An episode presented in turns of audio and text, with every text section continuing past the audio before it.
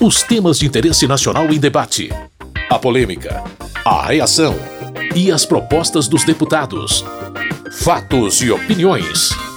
Olá, meu caro, minha querida ouvinte, você que também baixa o programa no seu agregador de podcast de preferência. Eu sou Carlos Oliveira, seja muito bem-vindo, muito bem-vinda ao Fatos e Opiniões de hoje. É hora de ouvir os principais debates que ocorreram no plenário da Câmara nessa semana. Se você gosta de acompanhar diferentes pontos de vista sobre os mais diversos temas políticos, então aumenta o volume. O assunto que centralizou os discursos no plenário foi a decisão do ministro do Supremo Tribunal Federal, Alexandre de Moraes, de impor ao deputado Daniel Silveira o uso de tornozeleira eletrônica e restringir a participação do parlamentar em eventos públicos. Alexandre de Moraes atendeu a um pedido da Procuradoria-Geral da República, que argumentou que o deputado continuava a atacar o Supremo Tribunal Federal e ministros da Corte. Defensores do deputado Daniel Silveira disseram que ele estava exercendo a liberdade de expressão e que a imunidade parlamentar garante o direito a ele de expressar opiniões de maneira livre. Já os outros deputados e deputadas entendiam que a imunidade não seria algo ilimitado. Na discussão sobre o tema, o próprio deputado Daniel Silveira foi à tribuna e explicou a decisão dele de não aceitar as medidas restritivas impostas pelo ministro Alexandre de Moraes. O que eu estou dizendo é que até aceito sim a imposição, quando os deputados decidirem se vai ser ou não aplicada. Não adianta eu chegar aqui e dizer aceito, abrir o precedente contra o Poder Legislativo em uma escalada de autoritarismo por uma única pessoa. Isso é inadmissível. Deputados de oposição, centro e direita, todos estão aqui com o mesmo propósito: o debate de ideias, o debate de antagonismo. Cada um luta pelo seu eleitorado, cada um representa uma fatia popular. Samia Bonfim, deputada de São Paulo e líder do PSOL, não aprovou a atitude do deputado Daniel Silveira. É uma vergonha que a Câmara de Deputados esteja sendo utilizada para dar guarida para um condenado pela justiça, para alguém que precisa pagar pelos seus crimes, mas está utilizando desse espaço para se esconder da Polícia Federal, se esconder do Supremo Tribunal Federal, ao mesmo tempo em que segue cometendo seus crimes país afora. Na última semana mesmo, participou mais uma vez de uma manifestação antidemocrática, incitando contra as instituições brasileiras.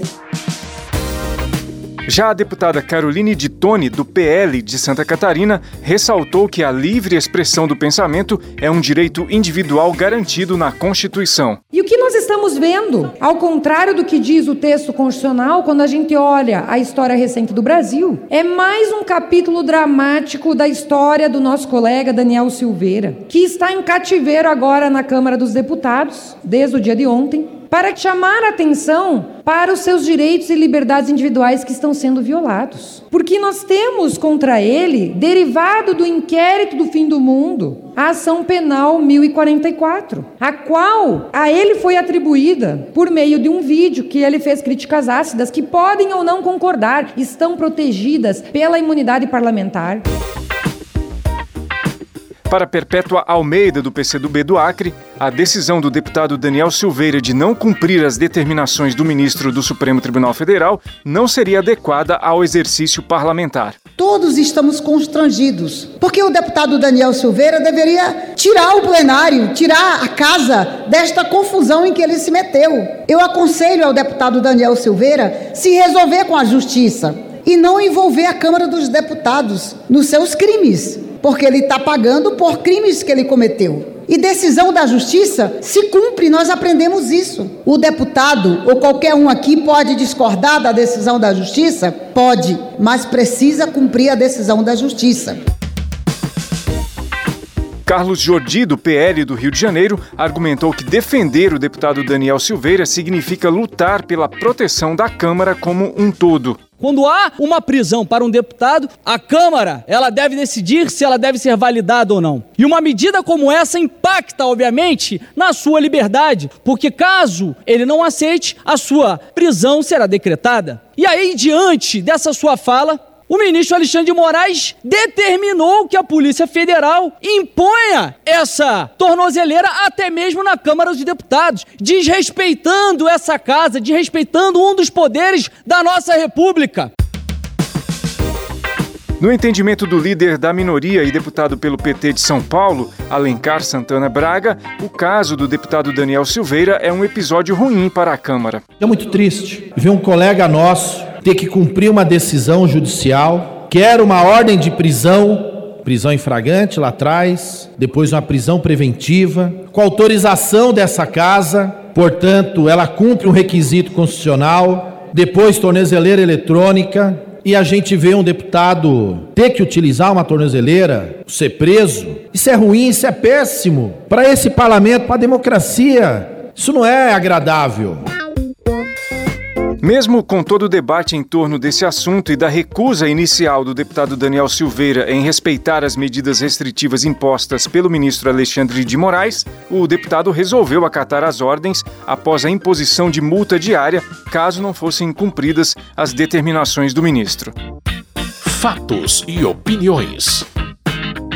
Com relação às votações da semana, o tema que desencadeou mais discursos foi a proposta do Senado que inclui na Constituição algumas regras eleitorais que determinam a aplicação de percentuais mínimos de recursos do fundo partidário nas campanhas de mulheres e em ações de incentivo à participação feminina na política. Outro trecho da PEC prevê a anistia a partidos políticos que não conseguiram, durante a pandemia de Covid, aplicar o mínimo de 5% do fundo partidário para o impulso de candidaturas de mulheres. Marcel Van Hatten, do Partido Novo do Rio Grande do Sul, não concorda que o tema seja colocado na Constituição e nem com o financiamento público de partidos e candidaturas. Nós entendemos, em primeiro lugar, que não deveria sequer existir esse dinheiro público para campanhas políticas. Nós entendemos que campanhas políticas devem ser financiadas pelos interessados diretamente no processo político, ou seja, os eleitores que têm afinidades com candidatos ou com partidos, e não retirar a força de todo cidadão que contribui já muito aliás, contribui forçadamente no pagamento de impostos com o inchaço de uma máquina pública ineficiente, retirar dos pagadores de impostos o seu dinheiro para financiar a campanha de políticos com os quais não concorda. A deputada Fernanda Melchiona, do PSOL do Rio Grande do Sul, apoia alguns aspectos da PEC, mas, no geral, entende a proposta como um retrocesso por anistiar partidos que não cumpriram as cotas de investimentos na promoção de candidaturas femininas. É preciso ter políticas públicas permanentes para que o Brasil deixe de ser um dos últimos países da América Latina em participação feminina nos parlamentos. Embora tenha sido um dos primeiros a conquistar o voto feminino 90 anos atrás, nós tivemos um ciclo de descontinuidade, de ausência de políticas públicas que fez com que nós sejamos ainda apenas 15% do parlamento. Países como a Bolívia já é paritário, a Argentina tem participação muito maior, a Assembleia Constituinte do Chile é paritária, só o Haiti, em termos proporcionais, tem uma desigualdade maior que a do Brasil em relação a mulheres no parlamento.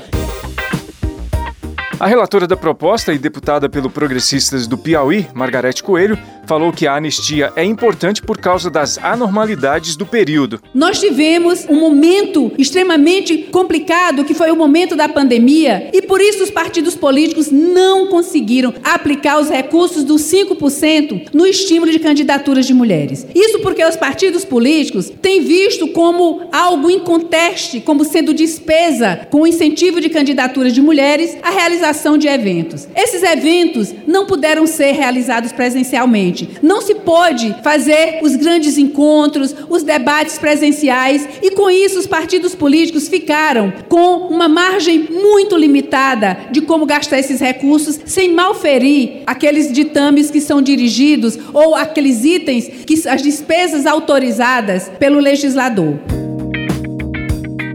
Aliel Machado, deputado do Paraná, acredita que estabelecer cotas de investimento em candidaturas femininas não parece suficiente. É preciso criar mecanismos que de fato efetivem a maior participação das mulheres, que têm uma dificuldade muito maior do que os homens. Além da jornada dupla, da jornada tripla, além do preconceito que existe, dentro das estruturas partidárias é preciso dar condições de igualdade. E eu sou da tese de que cota não resolve problema. mas nós precisamos ter equidade, que é muito mais, porque aqui nós tomamos a decisão sobre a vida de todos os brasileiros. E a participação feminina e das mulheres faz toda a diferença.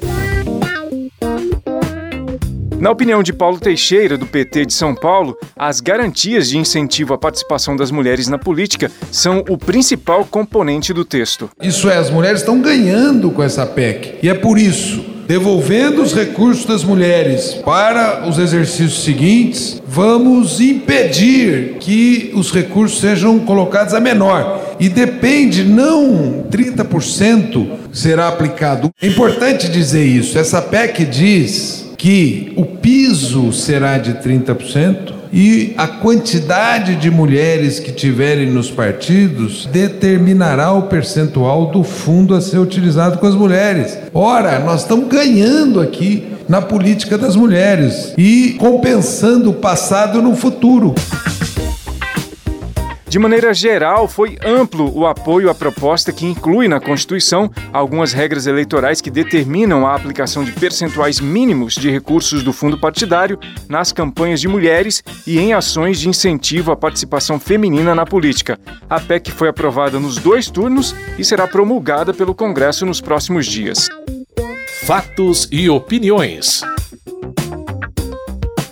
Um outro projeto aprovado nessa semana e que teve algum debate foi o que estabelece parâmetros para que produtos alimentícios sejam considerados artesanais.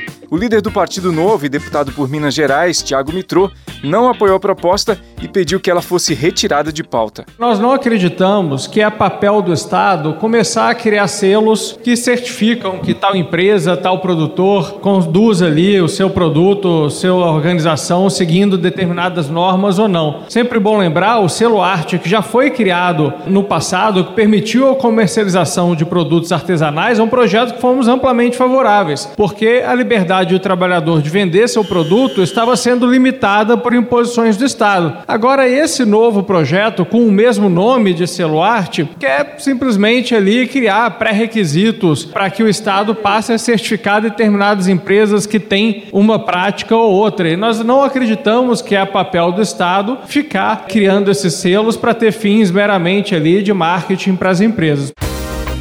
Doutora Soraya Manato, deputada do Espírito Santo e uma das autoras do projeto, respondeu às críticas do deputado Tiago Mitrô. Eu queria falar que existe o selo arte animal. Esse se chama selo arte vegetal. Isso agrega valor ao produto. Nós estamos falando de pequenos produtores rurais, pequenos produtores que conseguem pegar o excedente da sua produção e fazer as conservas, as compotas. E isso, o selo arte vegetal vai agregar valor a essa produção. E outra coisa, nós estamos no momento que as pessoas estão clamando por produtos orgânicos. Então, isso nós só estamos fazendo para ajudar o pequeno produtor rural. Para Érica Cocai, do PT do Distrito Federal, o texto deveria fazer um recorte específico para a agricultura familiar. Está se falando muito em agricultura familiar, que é um projeto que estimula a agricultura familiar, mas em nenhum momento há o limite da produção. Pode ser o grande produtor que vai se beneficiar com o próprio selo, porque não está dito ali que é um projeto que está ou que fortalece a agricultura familiar, que via de regra é quem faz a produção artesanal ou a agroindústria, a pequena agroindústria que tem se falado muito aqui, mas nada disso está segurado no projeto.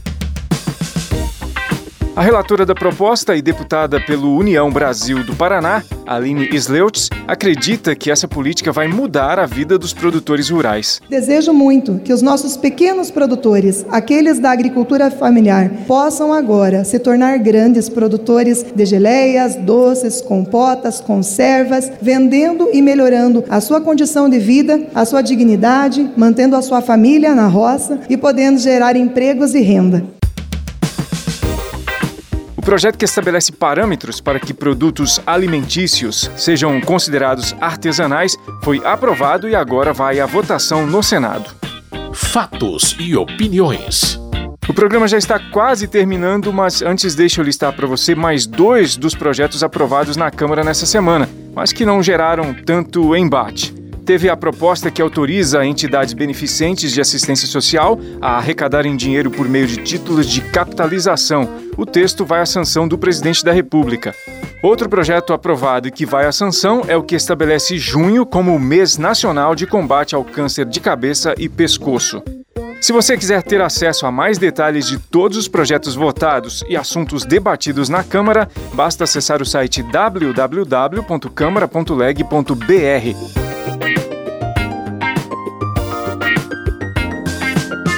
Com sonoplastia de Tony Ribeiro, esse foi o Fatos e Opiniões de hoje. Muito obrigado pela sua audiência, você que nos acompanha aqui pela rádio ou que baixa o programa no seu agregador de podcast preferido. Na semana que vem tem mais. Até lá! Fatos e opiniões. Os temas de interesse nacional em debate. A polêmica, a reação e as propostas dos deputados. Produção e apresentação: Carlos Oliveira.